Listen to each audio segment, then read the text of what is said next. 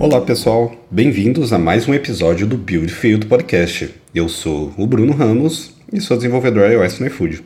E aí pessoal, Bruno Rocha aqui. E aí galera, Fabrício Ralvo aqui. É, e hoje, né, no episódio número 44, a gente vai falar um pouco sobre performance, mas antes mesmo da gente começar aqui, se você ainda não segue a gente no Twitter, nosso arroba é BuildFieldCast, é o mesmo do Instagram, então segue a gente lá, lá sempre a gente posta os, os highlights ali.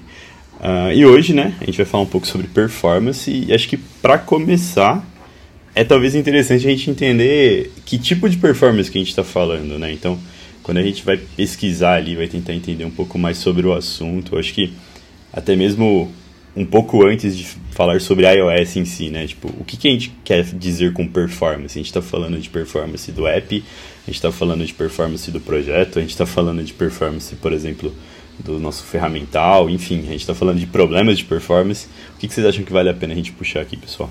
Cara, eu levantaria o ponto que é bem, da mesma forma que você apresentou, é bem abstrato mesmo. É, quando a gente fala de performance, a gente pode imaginar várias coisas, assim, olhando para uma aplicação iOS, né? Então, uso de memória, é, consumo de bateria, alocamento em disco, é, sei lá, performance de UI. Então, acho que são vários tópicos legais aqui que a gente pode estar comentando hoje. Inclusive, eu já queria deixar aqui um. É um elogio bem grande, assim, para a Apple mesmo, porque os vídeos da WWDC 21 estão bem legais sobre o assunto performance. Então, você categorizar lá por performance, tem N vídeos bem legais lá, principalmente com ferramentais dentro do Xcode, assim. Então, acho que vai ser um episódio bem legal, que a gente pode trazer vários pontos legais. É, acho que também tem performance de rede, né? Que é bem relativamente comum ali, acho que no dia a dia, quando a gente está falando desse assunto, a gente se preocupar com a quantidade de requisições que a gente faz, eventualmente lidar com cache, acho que tem ali alguns tratamentos que a gente, que a gente geralmente pode atuar. Aí eu acho que talvez o, pelo menos, o primeiro problema de performance que eu tive, ele era visível para o usuário, sabe? Então acho que é geralmente aquela ou você tem um travamento rolando, tem algo ali que não está muito, é, digamos, azeitado ali na UI.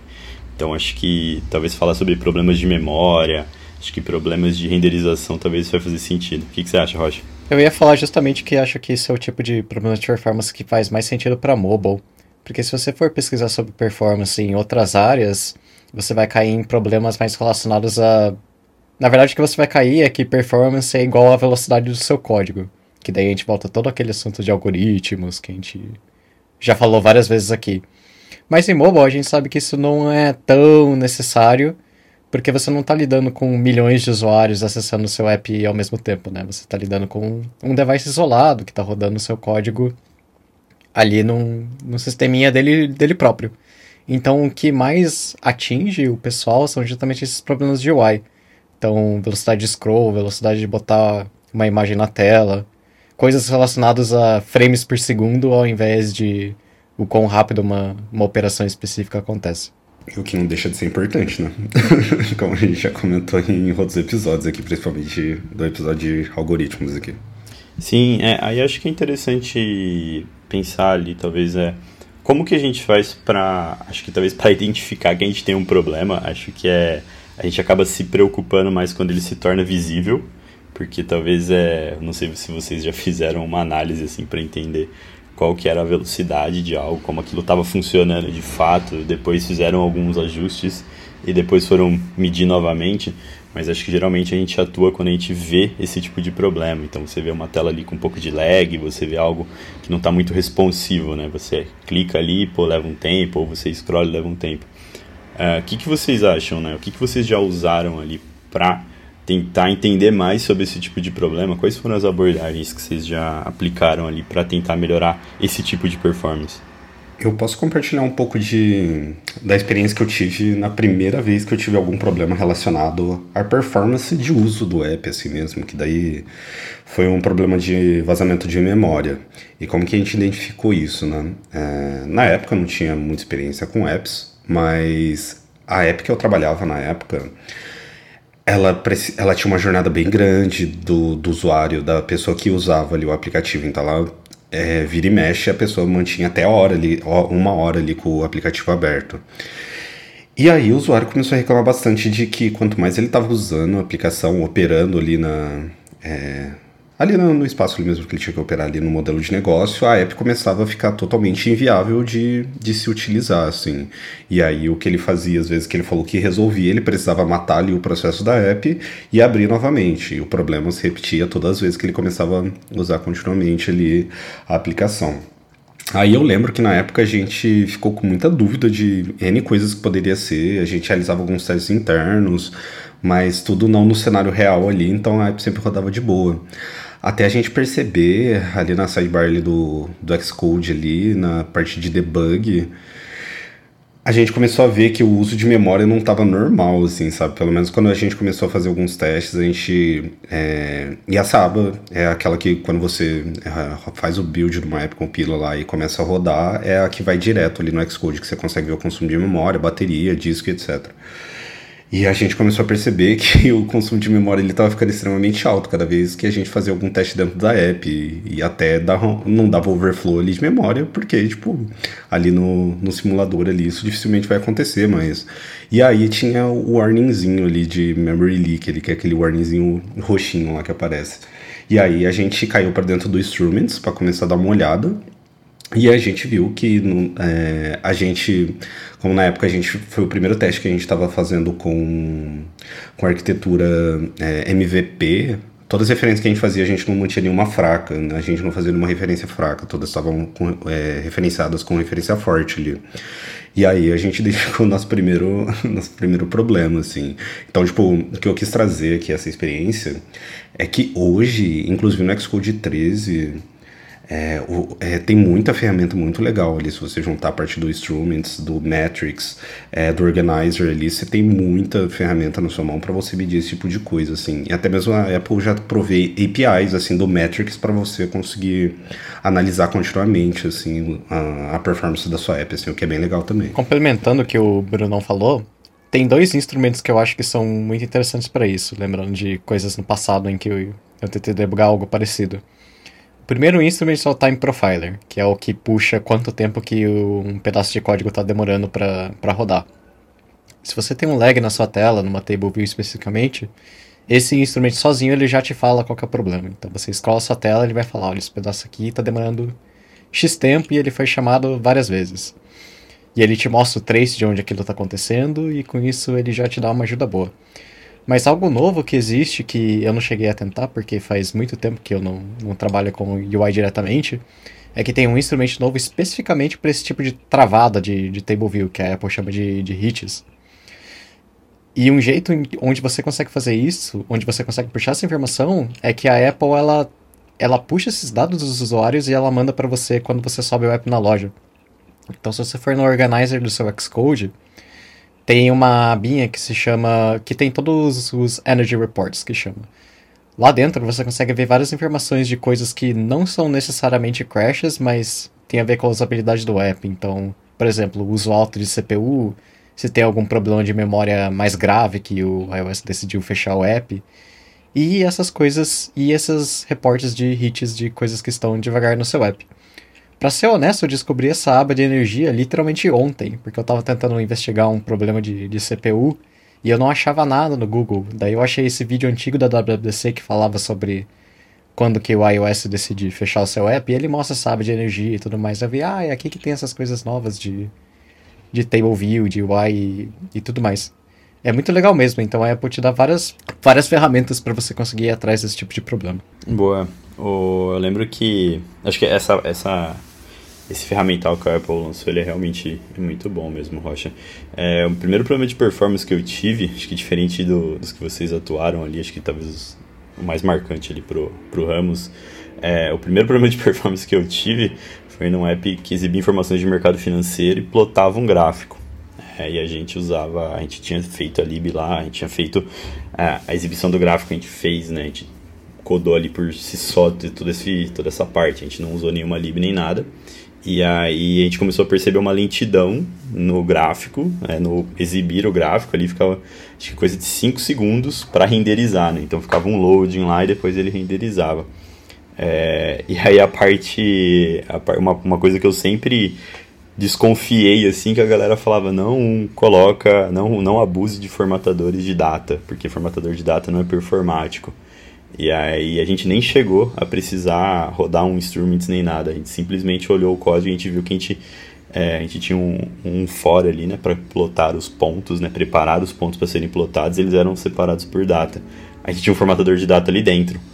Ou seja, chegava no final do dia onde a gente tinha todo um histórico do dia das mudanças do mercado financeiro, ali ficava maluco o negócio, né? A gente tinha não sei quantos mil pontos e ali levava cerca de 5, 6 segundos para renderizar. Então a gente nem acabou precisando usar um instrumento, foi simplesmente bater o olho no código, um olhar mais apurado, hum, talvez a gente não deveria colocar esse formatter aqui dentro, mudança de uma linha e resolveu, sabe? Então, dali para frente eu sempre fiquei muito mais atento aos formatadores de data, né? A, a, usar referências estáticas, né? Ao invés de ficar criando novas instâncias de date formatters. Mas enfim, né? Acho que esse caso a gente nem precisou investigar. Com certeza, se a gente tivesse acho usado o Time Profiler, ele ia mostrar pra gente, olha, talvez o seu problema tá aqui, né? Não sei se ele ia conseguir agregar ali todas as iterações que aconteciam, mas enfim, esse foi o primeiro problema de performance grande que eu tive que, que tentar resolver ali. E a gente, acho que simplesmente ali por uma desatenção mesmo, acabou colocando um, um, um trecho de código no lugar errado.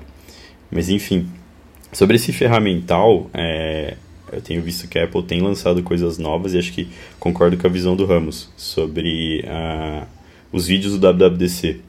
Inclusive tem um muito bom, acho que de 2018, que mostra o uso do Time Profiler aplicado pro Xcode. Eu não sei se vocês já chegaram a dar uma olhada nesse, mas é muito interessante como eles mostram uh, como eles identificam e o quanto, o quanto uma operação está levando daquele.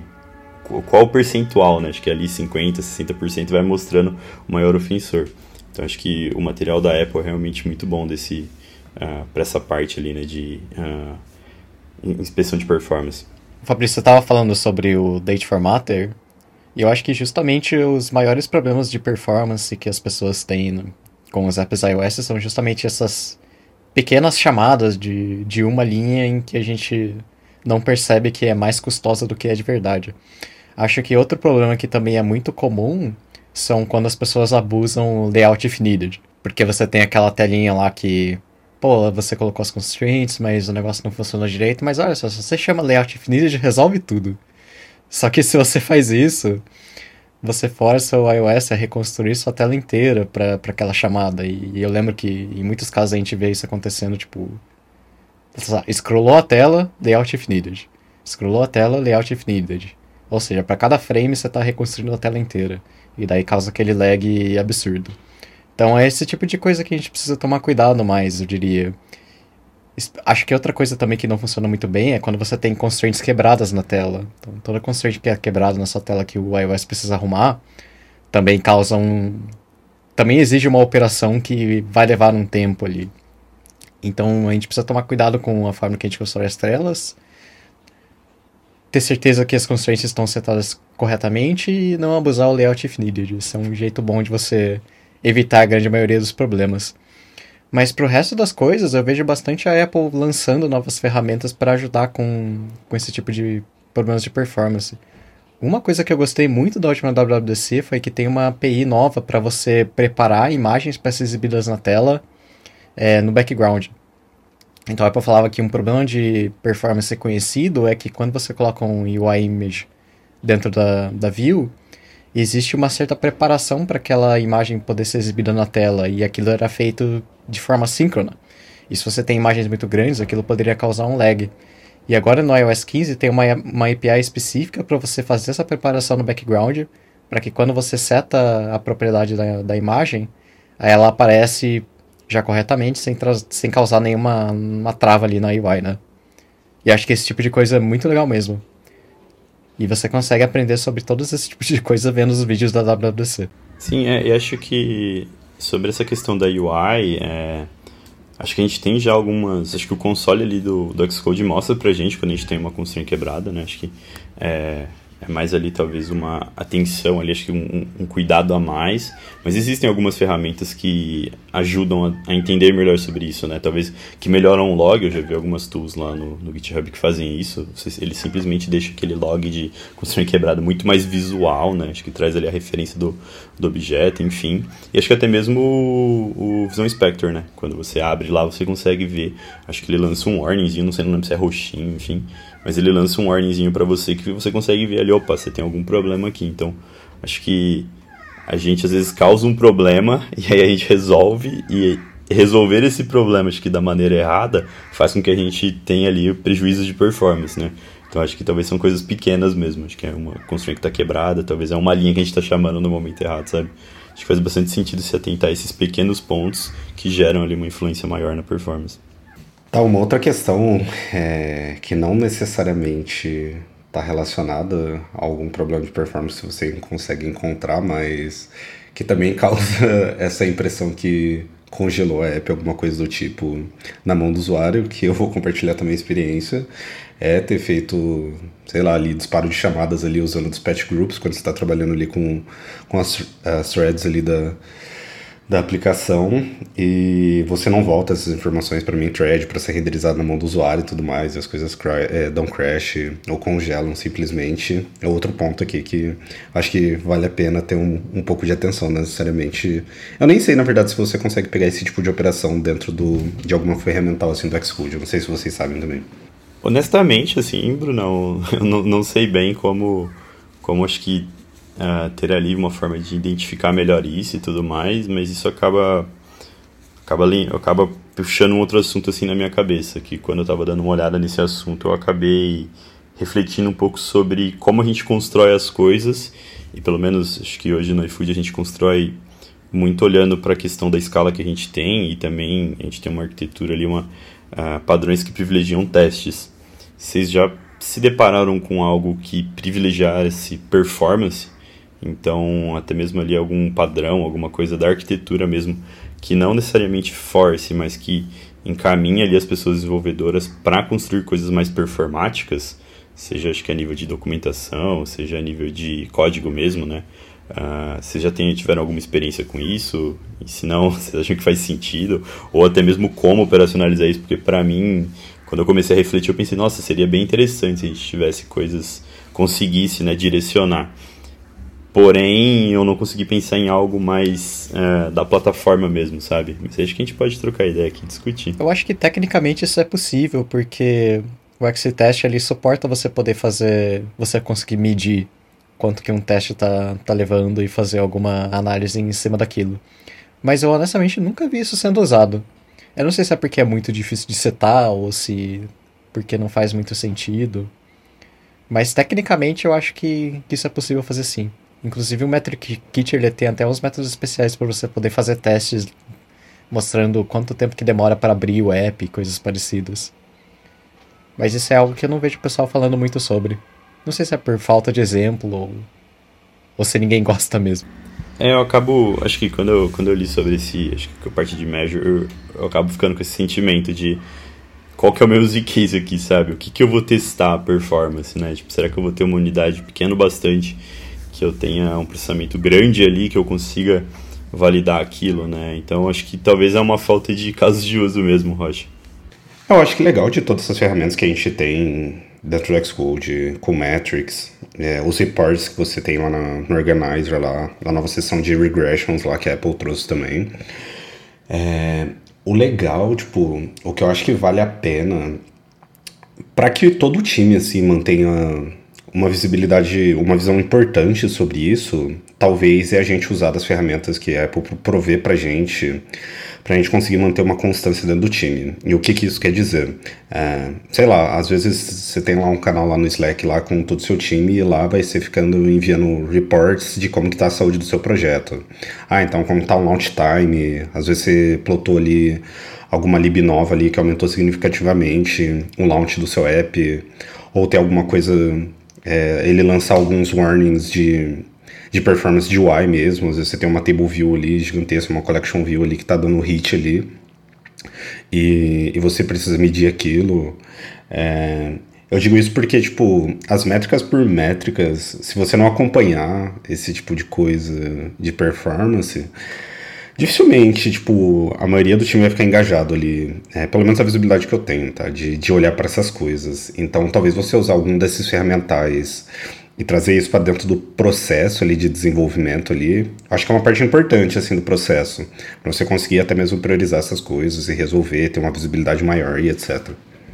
É, eu acho que faz bastante sentido, Brunão. Acho que esse olhar, né? Porque até mesmo tem um artigo lá do uh, lá na, no developer da Apple que é sobre melhorando né, a performance do seu app. E lá tem um ciclo assim, tipo, ah, o ideal é que você obtenha os dados sobre a sua performance é, entenda ali o que, que, é importante, né, onde você vai atuar, uh, analise, atualize e depois você começa o ciclo de novo, sabe? Então, se a gente não tem ali, acho que, um hábito, acho que não precisa ser uma coisa que a gente faz todo dia, né? Mas se a gente não tem ali um, um, talvez um processo ou até mesmo um hábito de fazer essa verificação, essa checagem, acho que fica mais complicado. Mas acredito que é talvez um dos melhores caminhos, é a gente ter as métricas, né? Afinal, ali a gente consegue entender se a gente melhorou ou não. Algumas coisas são mais visuais, como por exemplo, você tem uma lista lá, ela tá super travada e depois faz umas melhorias uh, e aquilo resolve. Mas outras talvez menos, né? Então, acho que talvez é um, um ali talvez algum meio segundo, por exemplo, em alguma coisa, e ali você conseguiu melhorar aquilo, sabe? Então acho que faz sentido ter ali uma acho que uma cultura de olhar né, esse tipo de métrica e tudo mais, fazer um profiling ali, não necessariamente só quando você tem um problema, mas sim talvez acho que até mesmo para antecipar, né? Talvez ter uma postura mais proativa em cima disso. Bom, a gente chegou no fim do episódio por hoje, mas antes da gente fechar, acho que vale a gente passar umas recomendações. Eu, pessoalmente, acho que a melhor coisa que você pode fazer em relação a isso é assistir os vídeos da WWDC, especialmente os que são focados especificamente em, em performance. É, sempre tem coisas muito interessantes lá e, na maioria dos casos, tem até coisas que, vamos dizer assim, não eram documentadas, ou seja, alguma informação interna do iOS sobre como que algum processo acontece e, o que, que você tem que fazer para não deixar aquela parte do, do código brava. São coisas muito interessantes mesmo. Eu sempre aprendi muito assistindo esses vídeos. Vocês têm alguma recomendação de alguma outra coisa que faça sentido? É, eu acho que esse material do WWDC ele é realmente muito bom. E aí tem, tem dois vídeos assim que eu, que eu gostei bastante. Um é o Practical Approach to Great App Performance, que ele é um vídeo um pouco longo, né? Porque ele é de 2018 e em 2018 os vídeos eram maiores, acho que são 50 minutos, mas vale muito a pena. É, rola lá um, um, uma demo em si, né? Bem prático mesmo, é interessante. Tem o case do app de fotos, como eles melhoraram e tudo mais. E um outro é o Why is my app getting killed? killed. É, lá explica um pouco essa questão da memória em si, né? Que eventualmente o seu app ele vai ser fechado mesmo pelo SEO. Porque o seu usuário está usando outras coisas, sabe? Mas ali fala um pouco sobre estado de restauração e acho que até mesmo o que, que você pode fazer para evitar que isso aconteça. Você não vai garantir 100% das vezes, mas você pode ter ali algumas estratégias para evitar algumas coisas. É interessante, esse é mais curtinho, pelo que, eu, pelo que eu me lembro. São dois vídeos muito bons. Bom, acho que minha recomendação também são as mesmas dos vídeos da WWDC. E sobre o que a gente comentou sobre a parte de performance de, de UI, é, eu vou deixar a recomendação de uma aplicação para Mac que eu utilizo para fazer esse tipo de. Ele é mais um inspector de view, para você conseguir fazer debug de view igual a gente tem dentro do Xcode, só com uma performance bem melhor. Ele traz alguns insights bem melhores sobre é, quebra de constraints, como você consegue corrigir, você faz alteração, consegue. Ele altera faz esse debug. Se você altera alguma propriedade da view, ele faz isso direto na, na sua aplicação que está rodando. Ele é bem interessante, que chama Review. Então eu já consegui pegar vários problemas de constraints é, em algumas features que eu estava desenvolvendo utilizando ele. Então acho que isso impacta diretamente também na, nessa parte se você está carregando uma lista muito grande e tal, para você evitar qualquer tipo de, de hit ali na, na navegação ali. Acho que essa parte é bem importante também na construção de UI. Então é isso por hoje, pessoal. A gente vai ficando por aqui. Como sempre, se você não segue a gente no Twitter e no Instagram, dá uma seguidinha na gente lá. Valeu, pessoal. Tchau, tchau. Valeu, galera. Valeu, pessoal. Até a próxima.